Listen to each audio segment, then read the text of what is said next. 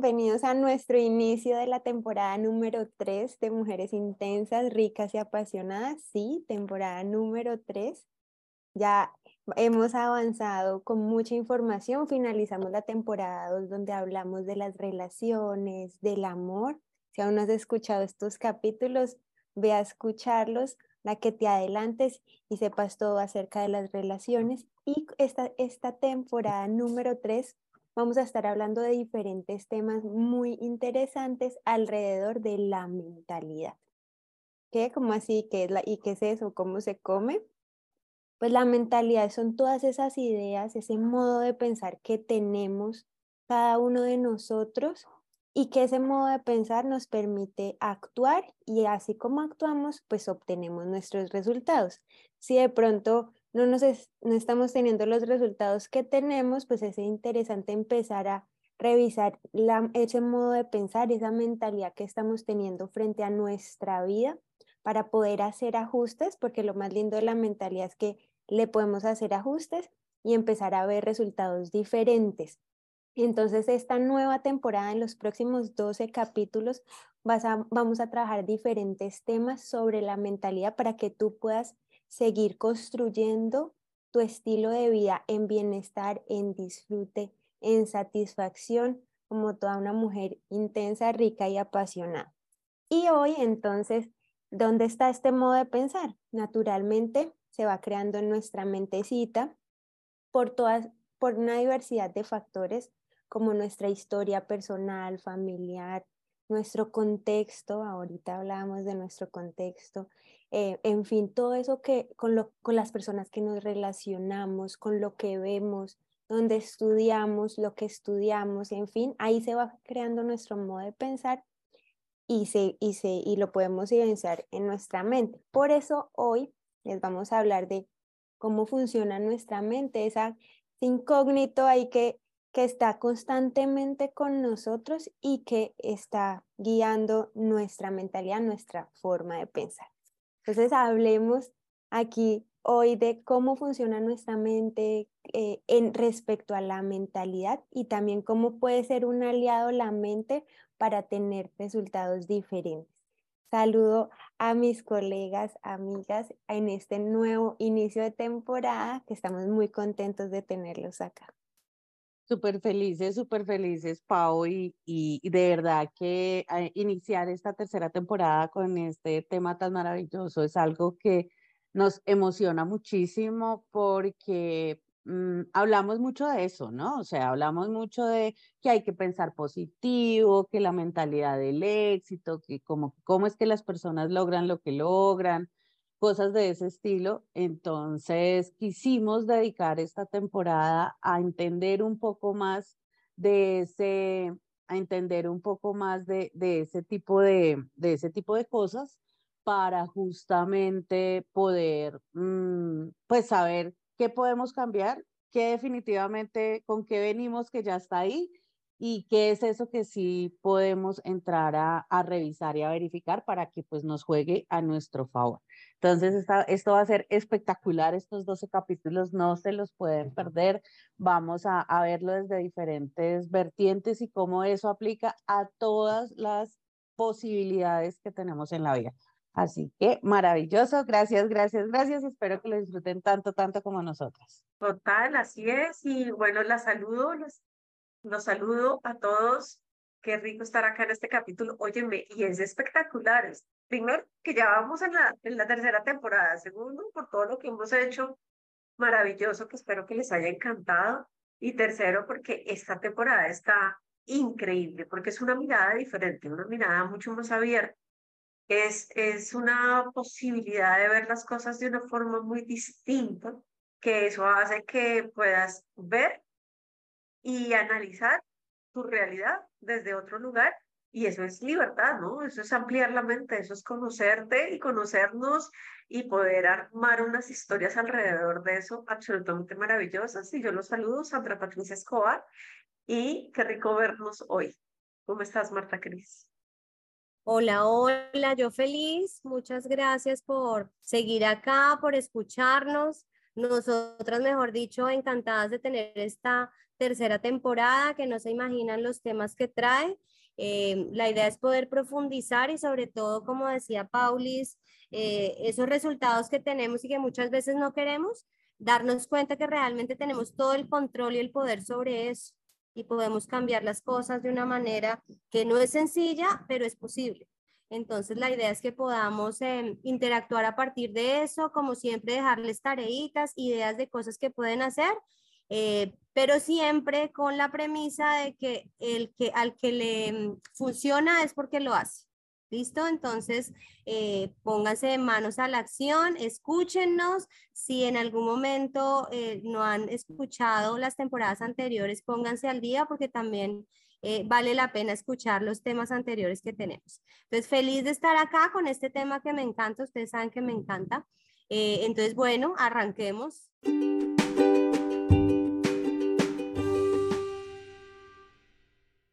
Arranquemos con cómo funciona la mente. Desde que yo empecé a estudiar un poquito, tampoco es que tenga la, educación científica, pero próximamente es uno de mis próximos cursos en neurociencia para comprender mucho mejor la mente, pero cuando comprendí el poder y todo lo que podemos hacer con nuestra mente, para mí ha sido como el, el gran descubrimiento, porque siento que así como como respiramos, entonces respirar se vuelve algo tan cotidiano como no, no somos tan conscientes de nuestra respiración cuando es algo vital que es, permite que estemos aquí vivos, nuestra mente también se vuelve algo como, ah, la tengo ahí, no le prestamos la atención y, y no la conocemos, nuestra propia mente, para estar aquí presentes, vivir en conciencia y la mente naturalmente lo que tiene es una serie de instrucciones que permiten que nuestro cuerpo funcione.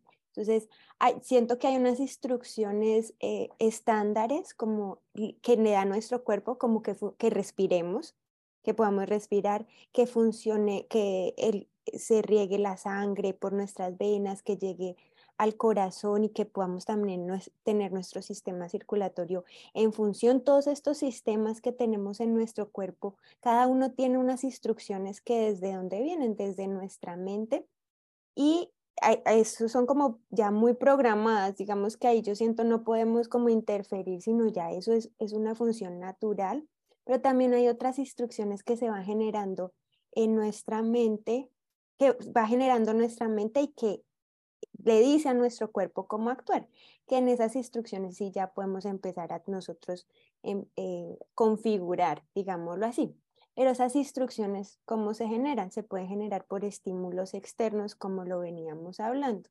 Entonces, hay un estímulo externo y nuestra mente tiene todo un pocotón de información ahí guardada y frente a ese estímulo, coge lo, la información que está guardada como si fuéramos a la, al archivo de, de que de una notaría puede estar mejor ordenado o de dónde, dónde podrías cómo estar ordenado nuestra información en nuestra mente y a partir de lo que tiene ahí guardadito en nuestra mente digamos que actúa eso es como lo como yo explicaría un poquito eh, desde lo que yo he visto cómo funciona la mente ahora acá a mis compañeras de qué han descubierto de ese funcionamiento. Y obviamente Marta Cris aquí que tiene todo, toda la trayectoria profesional para, para hablarnos de la, de la mente. Completamente, es importante eso que dice Pau, poder entender em, y asociar, digamos, dos cosas. Uno es las ideas que tenemos, o sea, nuestros pensamientos, nuestra forma de ver el mundo, que es lo que llamamos esa mentalidad. Y por otra parte está esa, ese componente biológico de lo que neurológicamente pasa en nuestro cerebro cuando hacemos determinadas cosas. Entonces, lo que se ha logrado avanzar hoy en día un montón y, y que me emociona así, pero de una forma bárbara, es que antes eh, obviamente todos estos estudios neurológicos y todas estas teorías de, de, qué es lo que hay en la cabeza y del cerebro y de estas cosas, pues eran demasiado como ni siquiera empíricas, sino, sino teóricas, porque era que no podíamos O sea, es, esa parte del cuerpo que no es como que yo venga, abro, reviso y vuelvo y cierro y ya, y sigamos. Y esto hizo que por mucho tiempo esto fuera como tan complicado poder avanzar en ese, en ese tema. Pero, eh, pero gracias a los avances que ha tenido la medicina y los instrumentos, los equipos médicos y los equipos neurológicos, pues muchas de estas teorías se han podido ya empezar a verificar.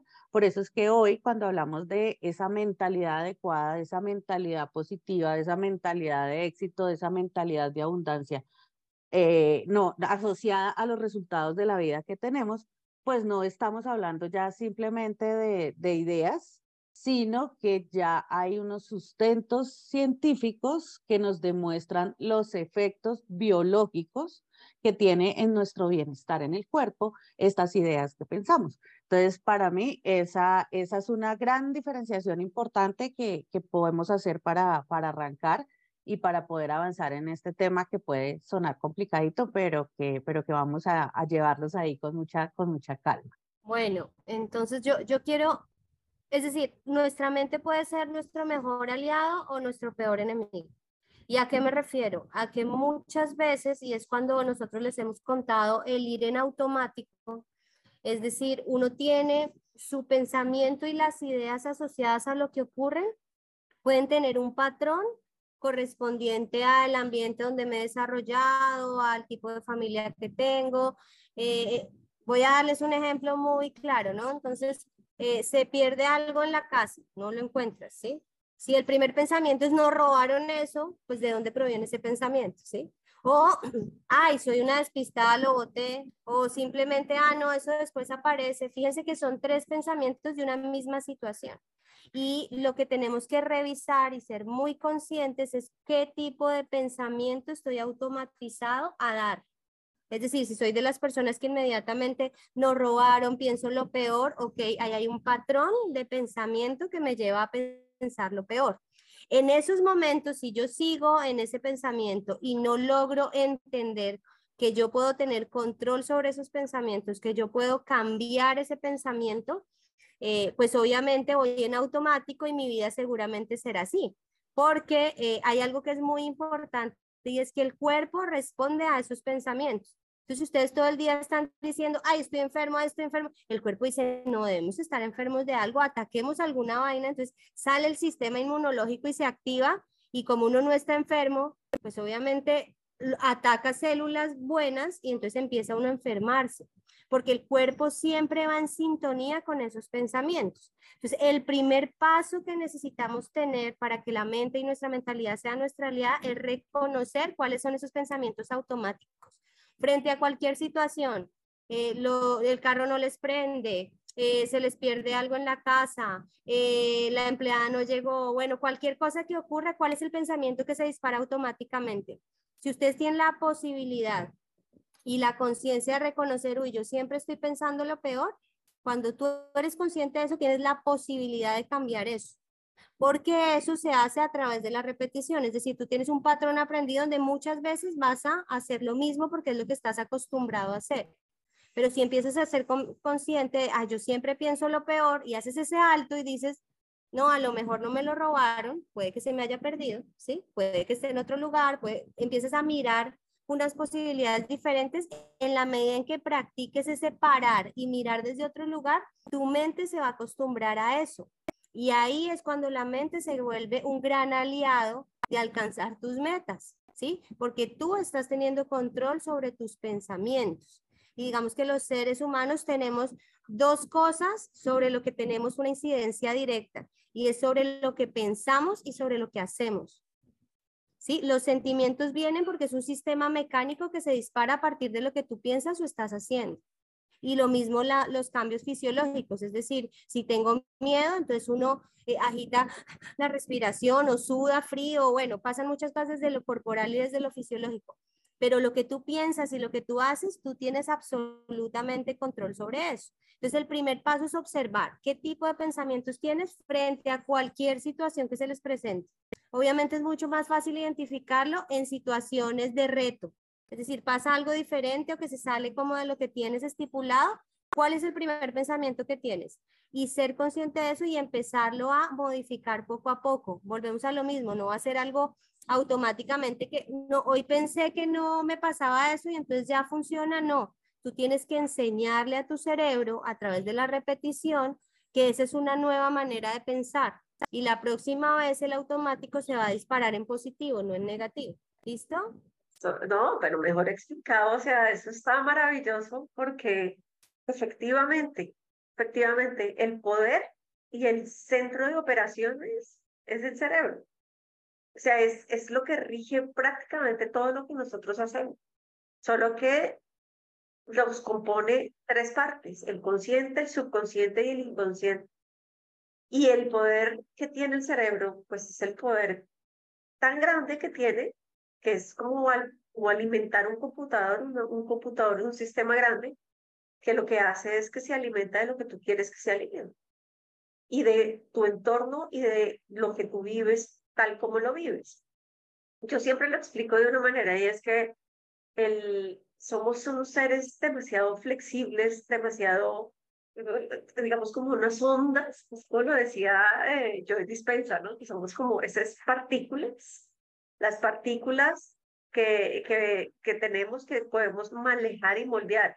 Yo no sé si ustedes han visto cuando estaban chiquitos, mis hijos cuando estaban chiquitos que utilizaban Slim, ese jueguito de plastilina que es como que, que lo moldeas.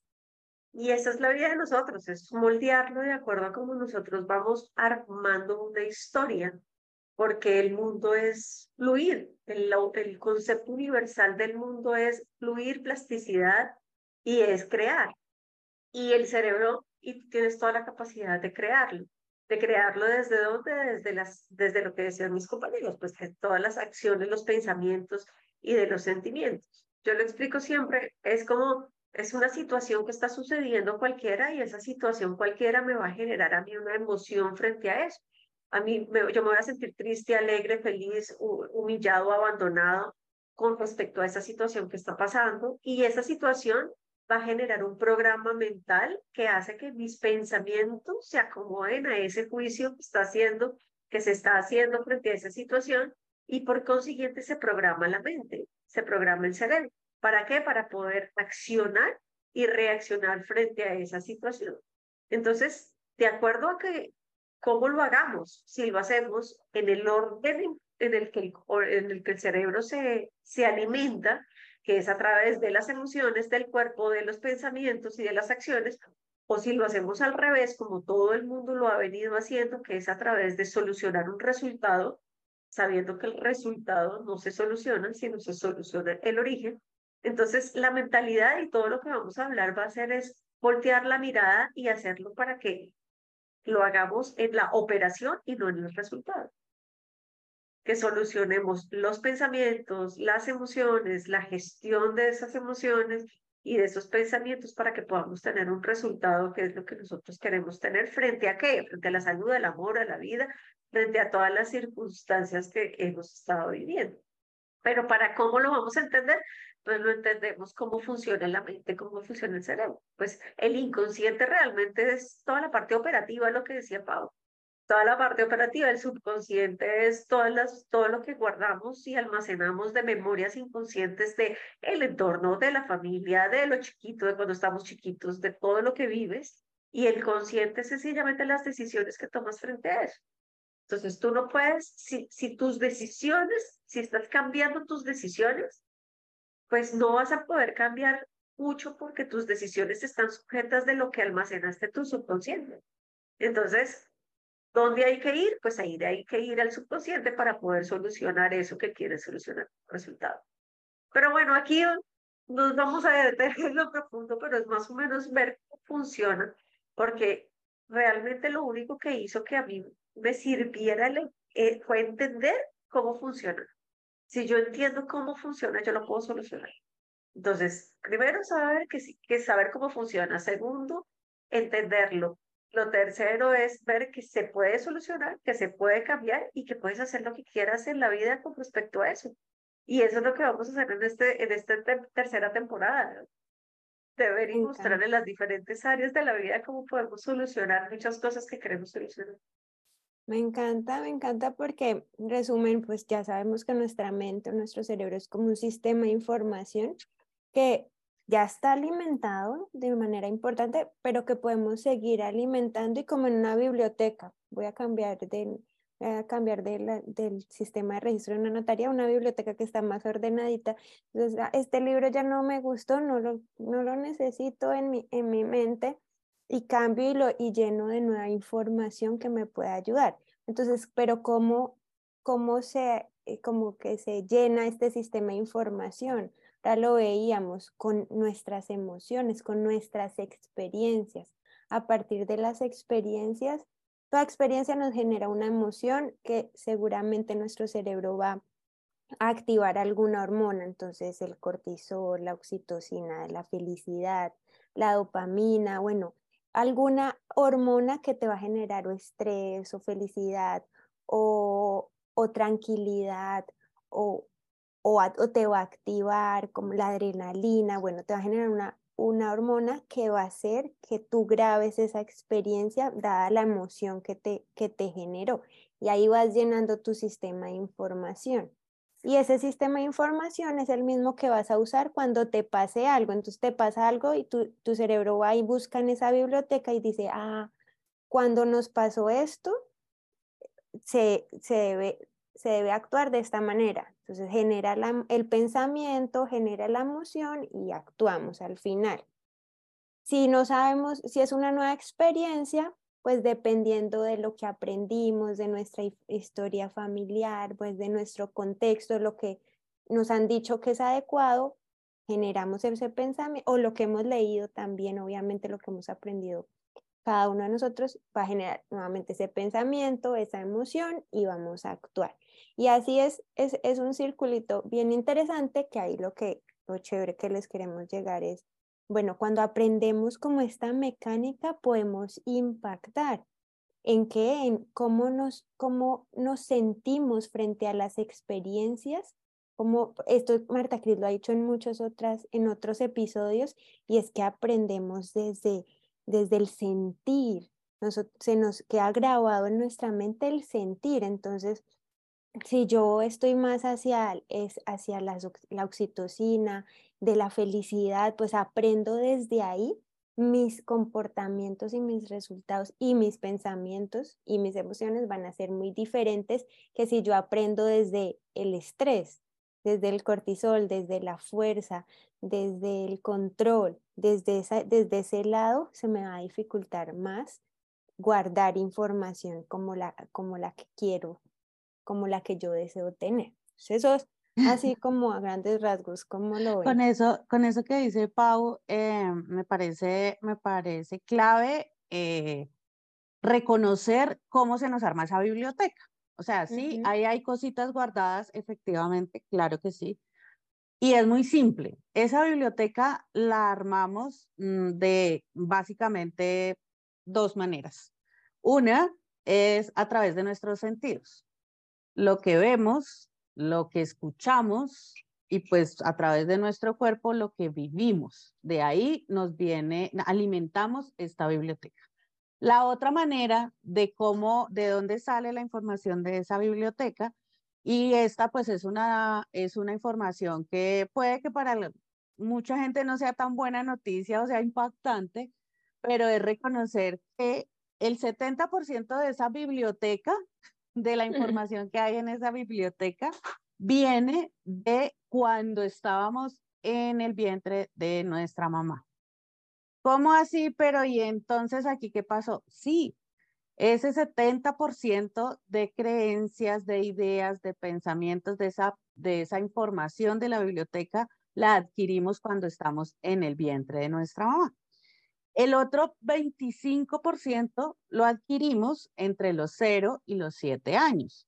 Y entonces ahí es donde entran los sentidos. Por eso los niños, pues ahí Martica sabe un montón de eso, pero por eso los niños son tan curiosos, los niños preguntan, los niños todo lo quieren tocar, todo lo quieren oler, todo lo quieren comer, porque es a través de los sentidos que vivimos el mundo. Y ya hay un pequeño 5% que entra a completar esa biblioteca ya es una información que adquirimos más allá de los siete años. Y ahí se nos llenó el disco duro. Ya, lo tenemos clarísimo, nos quedó lleno el disco duro como cuando comprábamos un computador antes de los viejitos, no de los de ahora que ya traen todo instalado. No, los de antes, para la gente más joven, eh, recuerden que los computadores uno los compraba y solo traía un pequeño sistema operativo y uno le iba instalando todo, todo, todo, todo. Primero, pues lo más importante, ¿no? Entonces le ponía el sistema operativo, le ponía Windows, le ponía Office, le ponía todo lo que usaba y al final completaba con los jueguitos, con la música, con todas estas cosas. Entonces ahí ya el disco quedó lleno. ¿Qué podemos hacer ahora de adultos, que era lo que por donde empezábamos? Pues reconocer como primer paso que decía Martica, ¿qué tenemos en esa biblioteca? ¿Qué tantas cosas hay en esa biblioteca? ¿Qué de eso que hay en la biblioteca me gusta? ¿No me gusta? ¿Qué tanto de eso que hay en la biblioteca me ayuda? ¿No me ayuda? ¿Qué tanto de eso que hay en la biblioteca todavía es, es vigente para la vida que estoy teniendo hoy? Porque si ahí hay un gran componente de eso, de miedo, de pobreza, de muchas cosas, y yo ya estoy viviendo en un momento de mi vida donde puede que ya mi conexión con el dinero sea diferente, mi conexión con el amor sea diferente, mi conexión con la libertad sea diferente, eh, pues claramente esa biblioteca tiene que ir cambiando. Entonces ahí es donde llega la buenísima noticia y es que toda la biblioteca la podemos cambiar. Y ese cómo la vamos a cambiar, pues es lo que vamos a ver en todos los otros capítulos. Sí, me encanta la, la analogía de la biblioteca, eh, porque es totalmente cierto. Es decir, uno va almacenando la información y entre más organizada la tengamos, más fácil de encontrar también. Eh, que es muchas veces lo que pasa en muchos procesos, es que la gente almacena en cualquier lugar y entonces después va a recordar, pues le cuesta trabajo. Y esa organización es un factor fundamental dentro de la Que la biblioteca no sea una mesita de noche. Que la biblioteca no sea una mesita de noche, exactamente, para que no le toque a uno sacar todo hasta encontrar lo último y después guardar, sino uno sepa exactamente dónde está. Y fíjense que esa organización, que claro, suena, suena muy chistoso y es paradójico, pero es real, uno también decide dónde almacena la información. Entonces, aquí hay dos procesos cognitivos muy, muy, muy importantes, sí, claro. El primero, el primero es cómo voy monitoreando lo que tengo.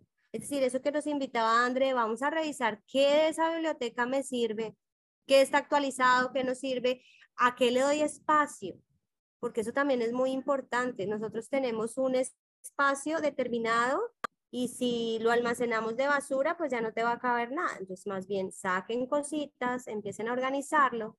Y esa es una función de automonitoreo, que generalmente, y, y digamos la estrategia más útil para mí, por mi manera de ser, pero ustedes pueden encontrar la suya, es ir revisando esas creencias con papel y lápiz, ¿sí me entienden? Entonces, cuando se disparen esas respuestas automáticas de no sé, se perdió el perro de la casa y lo primero que yo hago es, ay, me lo robaron, ¿sí?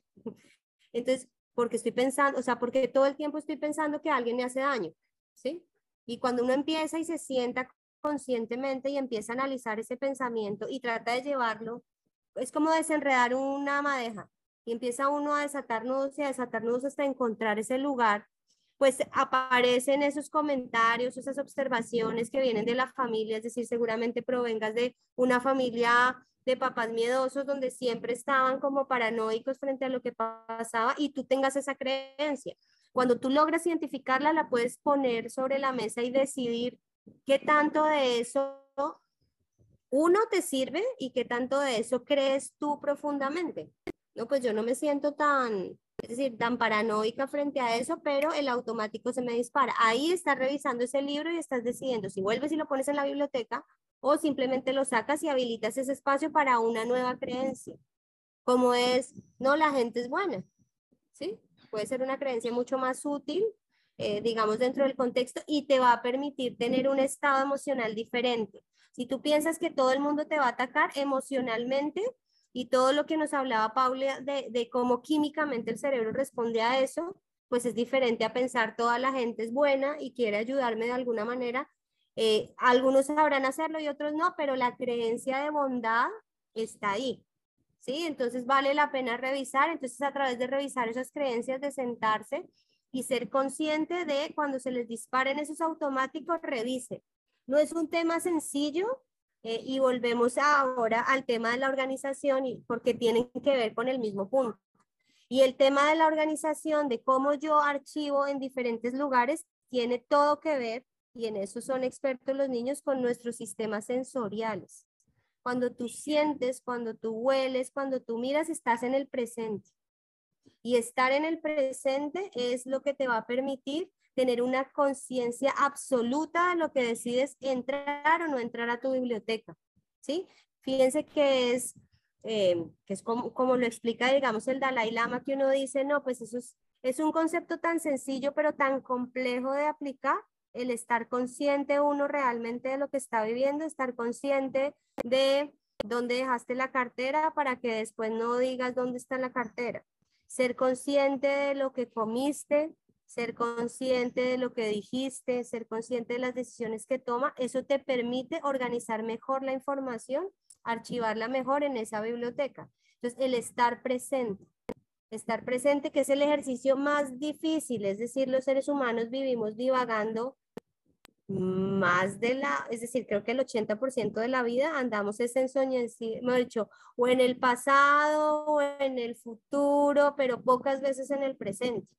Entonces, ese sistema sensorial, es decir, tú no, si tú estás tocando algo y te estás fijando en la textura de eso, es inevitable que no estés en el presente. ¿Sí? Si tú estás oliendo algo, claro, te puedes tener la remembranza de, uy, huele a la torta de mi abuelita y entonces me voy a mi infancia cuando ella me cocinaba eso, ¿sí? Pero si ustedes están ahí, el ejercicio de esto me huele a esto, estás también en el presente, ¿sí? Si te dejas ir al futuro, puede irse también fácilmente, pero realmente los sentidos están acá para tenernos en el presente.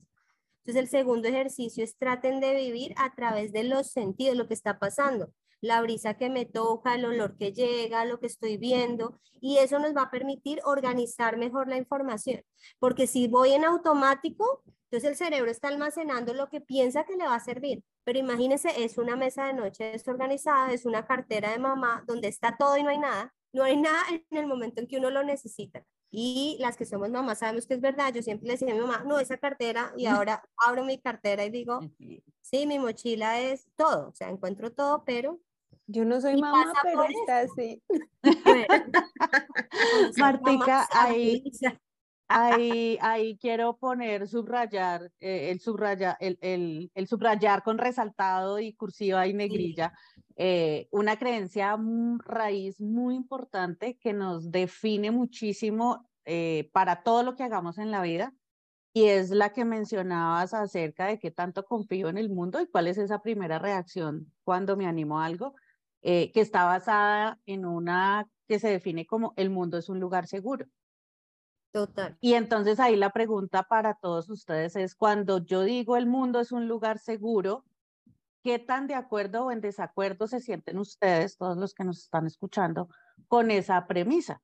No, Andrea, ¿cómo se le ocurre si uno sale a la esquina y lo matan, lo roban, lo atracan, no sé qué, cuál seguro? Eso ir a otro mundo, eso en todas partes hay gente racista, ¿no? En todas partes como no tengo plata no me reciben. O sea, ¿qué llega a tu cabeza con una frase tan simple como esa, el mundo es un lugar seguro. ¿Y porque es una de estas cosas básicas? Porque, pues porque las oportunidades, la vida pasa en el mundo, la vida pasa afuera. No puedo estar pues en una habitación de, por siempre o en un trabajo, eso es afuera. Entonces, por eso, ¿cómo te sientes? ¿Qué tan de acuerdo o en desacuerdo te sientes con esa premisa del mundo es un lugar seguro? Eh, es una de esas cositas para empezar a entender qué es lo que tenemos en esa biblioteca. Y lo otro es que tú también hablaste de, del sacar, ¿no? De cuando algo ya digo que ese libro ya está desactualizado, ya no lo quiero, lo saco. Es real, pero una parte muy específica del cerebro es que en el cerebro no hay vacío. Siempre lo llena con algo. Entonces, cuando a veces hablamos de hábitos o de cosas de esas, decimos como es que yo quiero dejar de tal cosa, lo que sea. Y, mm, y no nos, nos ocupamos más de lo que queremos dejar que de lo que queremos poner.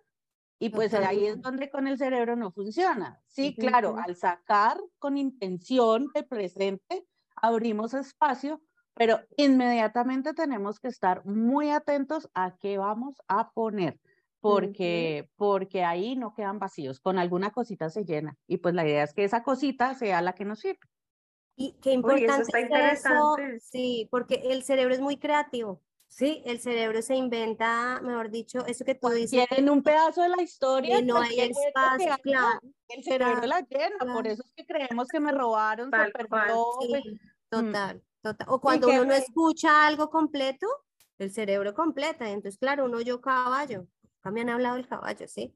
Y es porque sí tiene esa tendencia y qué importante es eso, porque realmente si vamos a hacer un cambio, necesitamos tener claro qué voy a poner en ese lugar, o si no, el cerebro lo completa con lo que a él se le ocurra. Puede ser algo bueno, claro, pero también puede ser algo malo. Y ahí es donde viene el orden y el orden, y lo digo pues de manera personal, porque es lo que a mí me sirvió para poder entender la magnitud del cerebro. Es que entender el cerebro es entender un universo completo, y si estamos metidos en una carga emocional, en una vida enredada, si lo que queremos, pues obviamente el cerebro está ocupado, la mente está ocupada pensando en eso y no pensando en lo que sí queremos. Entonces, por lo menos en mi caso, el orden es importante. ¿Y el orden cómo fue para mí? Primero, entenderlo. Entender que hay que generar ese cambio. En el transgeneracional lo que yo hice fue ir y buscar las memorias inconscientes ir y encontrar cuáles eran las cargas, soltar esas cargas. Ahí sí mi cerebro y mi mente está abierto a recibir cosas nuevas. Enfocar mi presente, que es lo que dice Marta Cris, y en ese presente ahí ya puedo saber qué quiero. Porque si yo estoy metida en una carga emocional del pasado, de mis antepasados, de mi nacimiento, pues estoy, está ocupado tanto la mente que no tiene, no tiene capacidad para entender qué sí quiero. Entonces necesito vaciar eso, botarlo, soltarlo, pero tomar la decisión de soltarlo para que quede el cerebro, la mente totalmente abierta para poder alimentarlo. Y ahí sí entrar en el presente, porque yo sé que es muy difícil entrar en el presente sabiendo que tenemos una carga emocional, unas deudas, una cantidad de cosas que hacer, porque hasta que no se suelte y no se abra espacio, como dice André, pues no voy a poder meterle todo. Entonces, entender que tengo que primero que vaciar ese vasito, soltarlo y botar esa basura para poder tener la mente lista, dispuesta y limpia para recibir eso que sí quiero y cuando yo lo recibo, pues yo ya puedo experimentar el presente, ya puedo proyectarme el futuro, ya puedo proyectar y manejar y moldear la mente. Me encanta, me encanta todo eso que dicen. Yo creo que yo tuve un déjà vu de este, de este capítulo, se lo juro. O sea, lo que han hablado es como organizar el closet, literal. Creo que esto lo había pensado, se lo juro, no sé si ya lo habíamos dicho en otro capítulo, pero estoy teniendo un déjà vu y me encanta. Entonces, como sacar todo lo que tengo en mi closet. Si yo me pongo a revisar mi closet así, pues no voy a ver realmente lo que debo sacar, tengo que sacar todo, ponerlo encima de la cama, ver lo que tengo y decir, ah, esto no, lo saco, lo, como dice Sandrita, lo suelto, permito que se vaya. Si es algo, no, es que tengo una pijamita de cuando era, tenía 13 años, eh, dos meses de nacido, pues realmente la quiero seguir guardando o la agradezco, la suelto desde el amor y permito que entre nueva ropa en este caso, pues haciendo como el símil, pero me encanta lo que estamos tocando. Y también acá ustedes acaban de, de poner otro tema del cerebro y que esa biblioteca, como tiene tanta información, eh, puede estar generándonos más de 6.000 pensamientos que eh, al día aproximadamente y dependiendo de nuestra esos pensamientos, si son más positivos, pues, llamémoslo, no sé, no quiero llamarlo positivo, sino que son... No, son los que nos ayudan a avanzar hacia donde queremos ir o no, porque esa, esa, es otra diferencia importantísima y es ese juicio entre lo bueno y lo malo. Eso tampoco existe. Solo hay algo que me ayuda a ir donde quiero y algo que no. Más allá de que eso sea bueno o malo, eso cada uno allá mire a ver qué hace con eso. Total. Entonces, si esos 60 mil pensamientos que yo tengo diario, esos, la mayoría me está ayudando a ir a donde yo quiero llegar con foco claro, pues digo, ah, chequeado, vamos a seguir fortaleciéndolos. Si ya esos pensamientos están más hacia donde no me puedo mover, me siento estancada, me siento angustiada, preocupada, hay que entrar a hacer esta revisión de que tanto le hablamos les hablamos y acá mi segundo punto del que ustedes estaban tocando y es que pensa, tenemos muchos pensamientos al día, o sea, imagínense lo abrumadas que podemos estar en nuestra cabeza y eso naturalmente es lo que nos hace estar o en el presente o en el pasado. Entonces, ¿cómo hacemos para que mi mente, para que mi mente como que esté más calmada y no con, con, tanta, estará tan abrumada con tantos pensamientos. Yo no sé si ustedes han conocido personas que te dicen, no, y tengo este proyecto y este y este, mil proyectos a la vez, y ahí eso es un reflejo, eso es un reflejo de, de cómo está mi mente, todo eso que tengo en la cabeza y en dónde estoy, si en el futuro o en el pasado. Entonces, cómo también entendiendo que nuestra mente naturalmente tiene muchos pensamientos, ¿Cómo la ayudamos a que tranqui, con calma, para que estemos acá en el presente? Por eso es que ahí yo no solo traigo malas noticias, no, también hay una buenísima. y una buenísima es que de eso que acaba de decir Paula, eh, se desprende para que seamos totalmente conscientes la necesidad de dormir, la necesidad de descansar, la necesidad de divertirnos y la necesidad de disfrutar porque estas cosas que a la ligera o pasando así como de, primera mirada podemos decir son accesorias, en muchas culturas nos han dicho que eso de descansar es de perezosos, que eso de ahí no sale nada bueno, que eso de andar divirtiéndose con todo y como encontrándole la, la, la amabilidad pues a todo lo que nos pasa, que no, no es algo, como lo decíamos ahora, que nos ayude a estar donde queremos estar, pues hoy llego a decirles que no, que eso sí es muy importante, porque cuando dormimos, cuando sobre todo cuando dormimos, quiero hacer una diferenciación entre el dormir y el descansar, pero cuando dormimos es que el cerebro se nos, se nos apaga el automático y entonces quedan sus funciones vitales, ¿no? Respirar, los, los pulmones respiran, el corazón late, los riñones funcionan, el hígado hace lo suyo, pero, eh, pero, pero esta parte de pensar, pensar, pensar es la que se apaga. Y esa parte es la que más energía consume de todo el cuerpo. Entonces, por eso es que a veces no necesitamos salir a correr una maratón, pero si nos sentamos solo a pensar cosas todo el día, nos vamos a terminar igual de cansados, porque es lo que más energía consume. Por eso es que dormir es la posibilidad que se inventó el, el, el cuerpo humano, la naturaleza, para apagar el cerebro y que pudiéramos eh, no recalentarlo y, y poder, y poder em, hacer que se regenere esa energía que estamos quemando ahí. ¿Y por qué es diferente de descansar? Porque descansar es como coger ese aire, ¿cierto? Es bajar el ritmo pero no necesariamente estoy profundamente dormida. Eso será cosa de otro, de otro momento. Pero, pero pues a veces descanso leyendo un libro, hay gente que descansa acariciando el gato, hay gente que descansa lavando la losa. Entonces, pues eh, hay diferentes percepciones de diferentes acciones que podemos estar asociadas a ese descanso o a ese disfrute o a esa diversión. Y aquí es donde otra invitación maravillosa es que hagan una listica, yo siempre la pongo, yo creo que ya en otro, en otro episodio hablé de eso. Hagan una lista de reconocer qué cosas en la vida cotidianamente asocian con ese descanso, con ese disfrute, con esa diversión. ¿Qué cosas me divierten? ¿Qué cosas descanso? No necesariamente, porque cotidianamente? Ojo con la diferencia en la tarea, porque si es algo que cotidianamente yo puedo hacer, puedo cotidianamente estar descansando, disfrutando y todo lo demás. Si yo solo asocio el disfrute a unas vacaciones en Cartagena de 20 días como donde está Ir a la playa. O solamente conecto la diversión con un gran concierto, una gran fiesta, un gran colgorio, eh, pues va a pasar que solamente van a ser pequeños instantes en la vida y el resto de días, ¿qué, qué va a pasar ahí? Entonces, por eso, eh, eso, que decías ahí, Paulis, de, de cómo entrar en eso, es muy, muy importante. Uf, súper. a dormir, no mentiras. pero, pero, hablaste de algo súper, súper importante y es que nuestro cerebro es un sistema tan complejo que realmente es como la tierra donde sembramos cosas. Entonces hay diferentes tipos de tierra y necesitamos abonar la tierra para que realmente lo que sembremos dé su fruto o si no, no funciona. Uno de esos componentes es dormir y es súper, súper importante.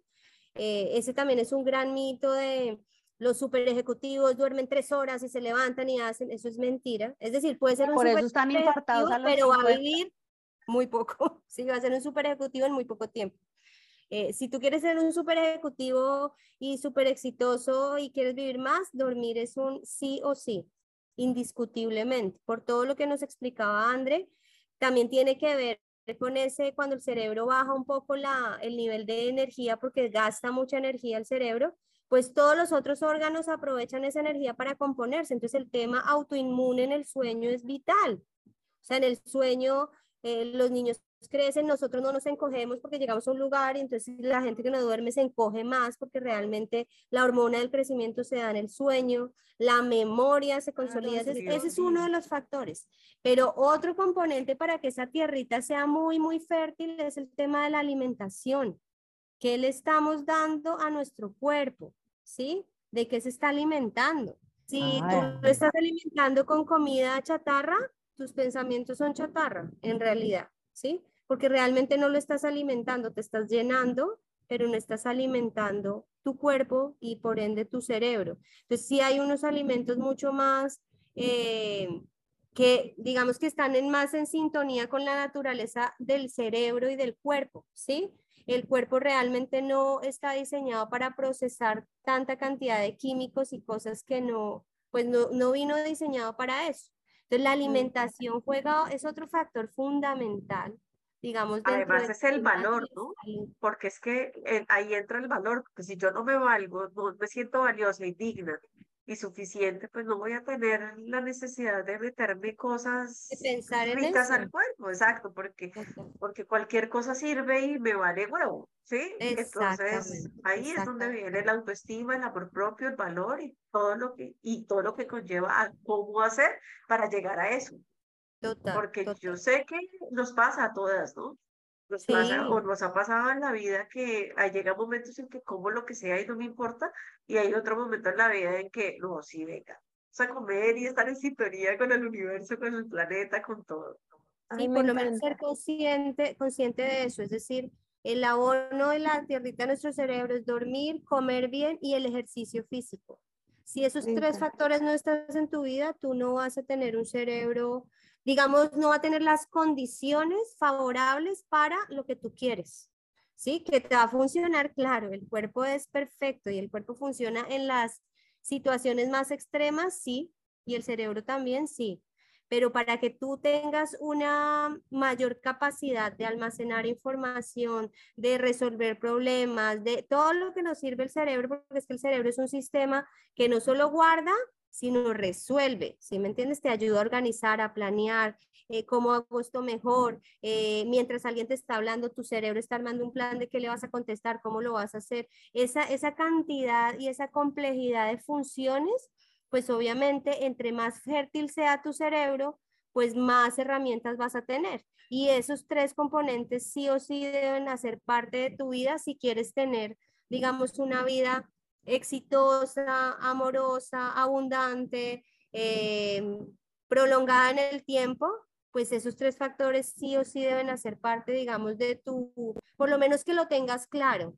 Sí, puede que en este momento alguno de esos factores no está alineado con lo que necesitas, porque por ejemplo hay muchas teorías sobre cuánto debes dormir, ¿sí? Hay muchas teorías sobre cuánto ejercicio debes hacer, hay muchas teorías sobre qué tipo de alimentos hay, pero tú debes aprender a conocer tu cuerpo y saber con qué cosas resuenas mejor, ¿sí? Entonces, por ejemplo, a mí me pasa eh, que cuando soy menos cuidadosa con mi alimentación, mis emociones son mucho más sensibles. Entonces me pongo mucho más fácil o me da una tristeza más grande y me cuesta salir de ahí o estoy mucho más irascible. Es decir, es algo que he descubierto yo por mi propia interacción con mi propio cuerpo, pero eso no quiere decir que otra persona le pase lo mismo. Entonces es muy importante conocerse y saber cuál es la rutina, el ejercicio que más le gusta, el tiempo que necesita, dormir lo mismo. Es decir, vuelvo y les digo, hay muchas teorías eh, y no es casarnos con una teoría, ni que nosotros les estemos diciendo, miren, deben dormir no sé cuánto y comer no sé qué y hacer, no, vayan descubriendo qué hacer, pero sí tengan en cuenta que estos tres factores, si no los tienen, pues realmente el abono, esa tierrita va a hacer lo mejor que puede y va a sacarles un tomatico chiquito. Pero si ustedes la abonan grande, mejor pueden tener tomates, eh, cebollas, eh, frutas, todo lo que quieran. Entonces, la diversidad se da es porque su cerebro está listo para darles más información. Entonces, tengan en cuenta estos tres factores que son fundamentales para la salud eh, de su cerebro, es fundamental.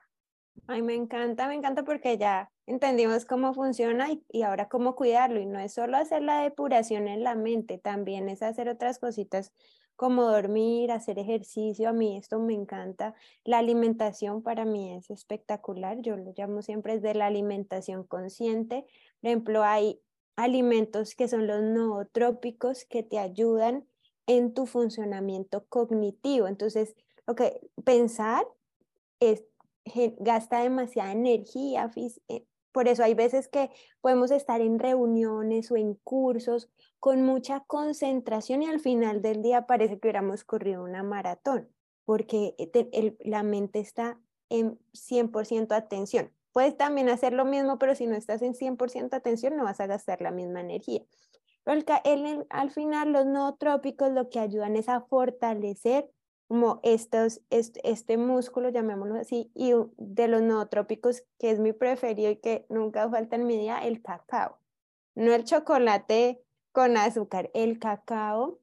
Y acá en Colombia que lo tenemos tan a la mano, el cacao de 70% al 80%, pronto si te cuesta ese sabor, mézclalo con un poquito de chocolate y así vas a empezar a, a, a entrenar tu paladar, porque por ejemplo el azúcar también es una mentalidad de que todo es más rico con azúcar, eso es una mentalidad, eh, y es empezar a enseñarle otras cosas a mi cerebro desde el disfrute de otros alimentos. Y los goji berries, los goji berries es como una nuez como parece una gomita y es deliciosa para el snack y también te ayuda a, a tu cerebro. Entonces, qué rico que desde también el alimento lo podamos, lo podamos ayudar y obviamente desde el ejercicio. Porque sí conozco casos, no a los 50, a los 30 años, ya con dos, una mujer con dos eh, paros respiratorios, con su corazón funcionándole al 60% a los 30 años por el no descansar, por no dormir, por el tan alto estrés, con la hormona del cortisol siempre elevada y nunca, nunca es capaz de, de bajarla, que el cortisol está relacionado al estrés. Entonces no es que es a los 50 por allá, es que también desde muy jóvenes podemos desgastar nuestro cuerpo físico, que es la herramienta para estar acá. Entonces cuidémoslo de forma integral. Y acá entra un último punto que quiero ponerles para que vayamos cerrando y es el corazón, pues también se habla de otro cerebro que tenemos que no es solo la mente, sino nuestro corazón, que a veces lo callamos porque obviamente acá el cerebro del que hemos hablado es el racional, lo que aprendimos, no sé qué, pero el corazón para mí nos conecta con nuestra esencia, con lo que realmente nosotros somos, llamémoslo así como con lo que, como llegamos acá sin este cerebro físico, sino que ahí en el corazón está nuestra, lo, lo que somos, no lo que nos dijeron que debíamos ser, sino lo que realmente eh, es nuestra esencia, lo que realmente es nuestra esencia. Entonces el corazón también hay que escucharlo y hay que conectar con él. Por eso hay nuevas herramientas como el, la sincronicidad del corazón, donde te permite empezar a, a, escuchar tus latidos, a sentirlos y desde ahí también tomar decisiones que están relacionadas también con la intuición. Les quería poner acá el corazón como otro de los cerebros que callamos y que no dejamos tanto hablar porque entonces hemos escuchado también, ay, no, no le ponga corazón a esto, piense, pero es el corazón visto no desde las emociones, sino desde tu esencia y lo que tú realmente eres tu ser. Oh, qué lindo. Además, el, el estómago es el segundo cerebro, ¿no?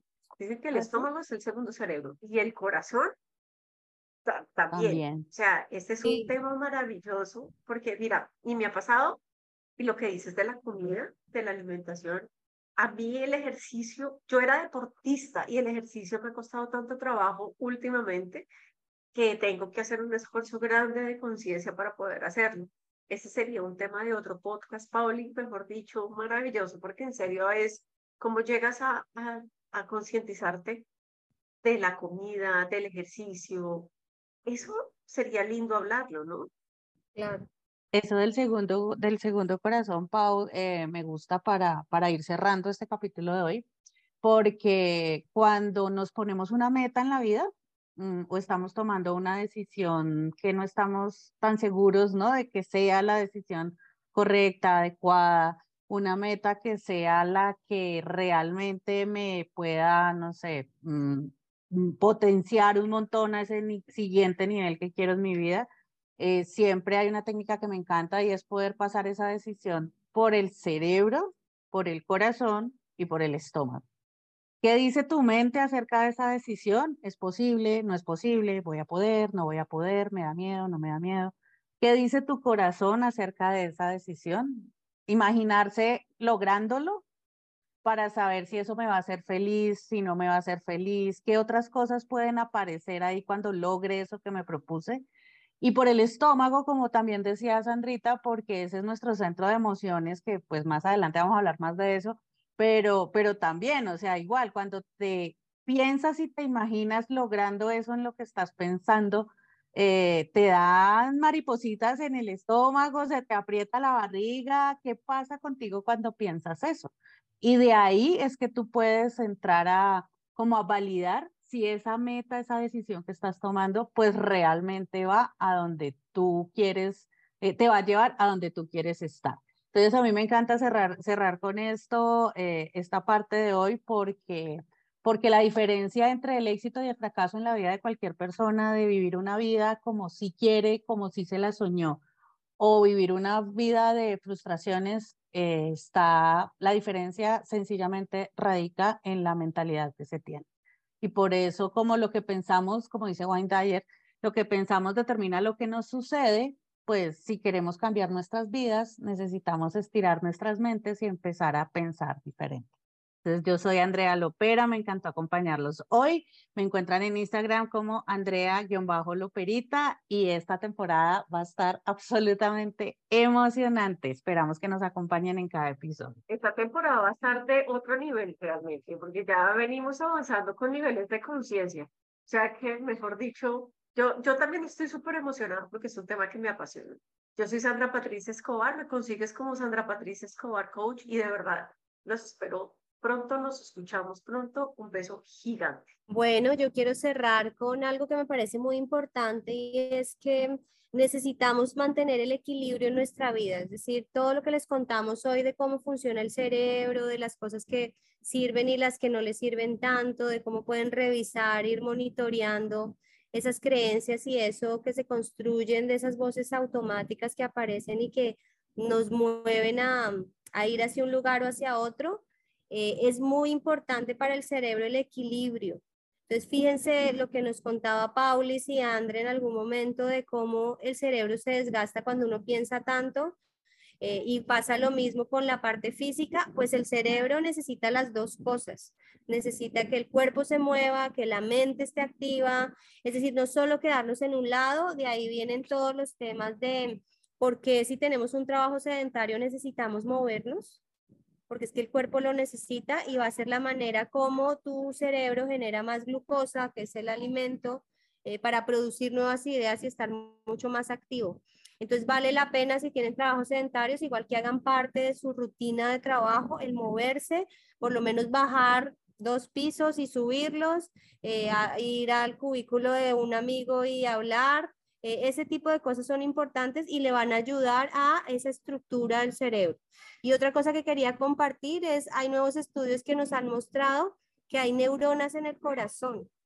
Entonces, esa célula tan maravillosa que nos ayuda a interconectarnos, que tiene la habilidad de conectarse con quien quiere y armar redes que son el aprendizaje, pues el corazón también las tiene. Entonces el corazón también aprende, el corazón también sabe, eso que decía Paulis de que es la esencia totalmente.